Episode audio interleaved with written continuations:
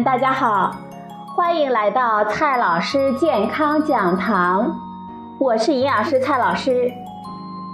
今天呢，蔡老师继续和朋友们讲营养、聊健康。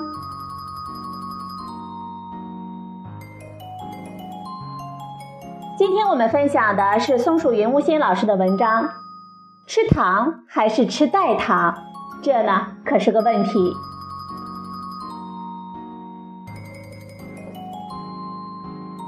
我们人类对甜的喜爱可以追溯到远古，这种味道意味着果实已经成熟，觅食的变得容易了，而带来的甜味的糖类可以迅速的转化为能量，补充它们狩猎与劳作需要的体力。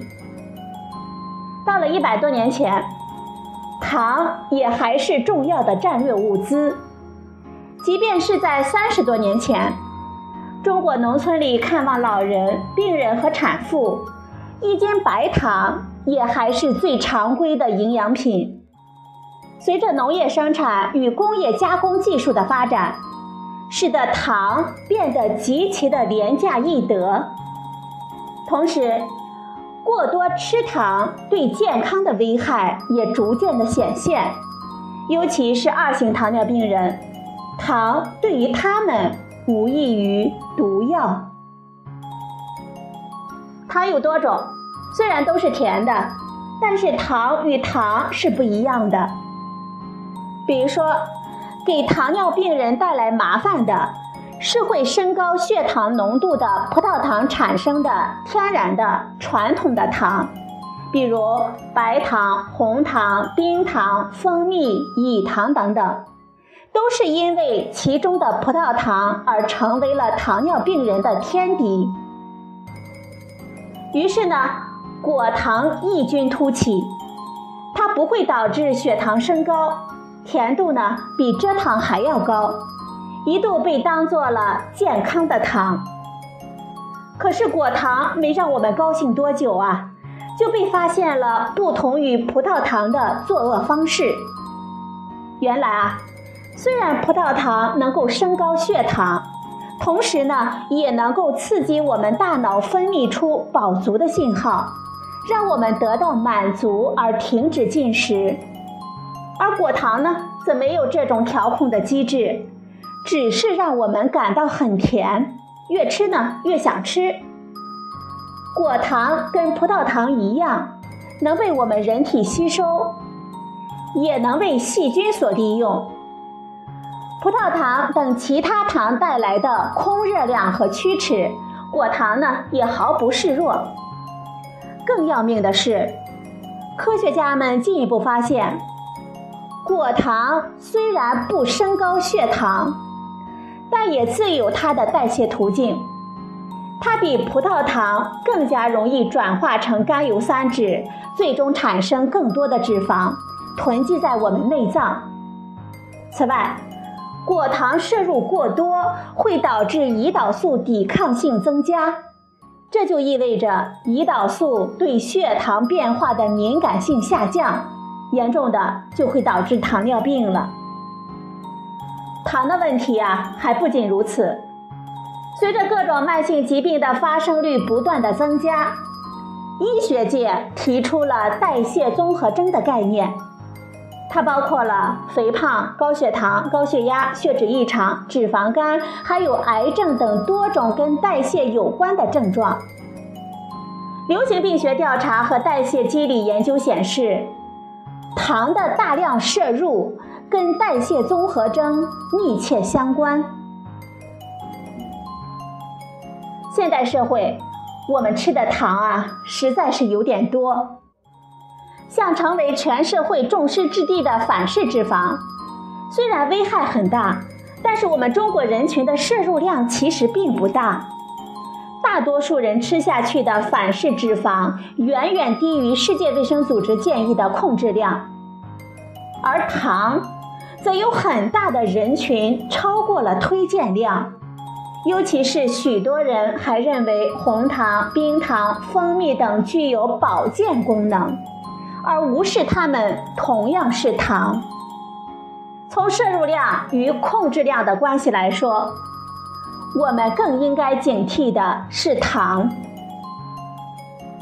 代糖，或者叫做甜味剂，是只产生甜味不产生热量的物质，或者是甜度很高，因而在获得相同甜度时的热量可以忽略的物质。代糖的出现，完全避免了糖带来的热量、升高血糖以及代谢综合征等问题，一度呢被看作是健康的福音。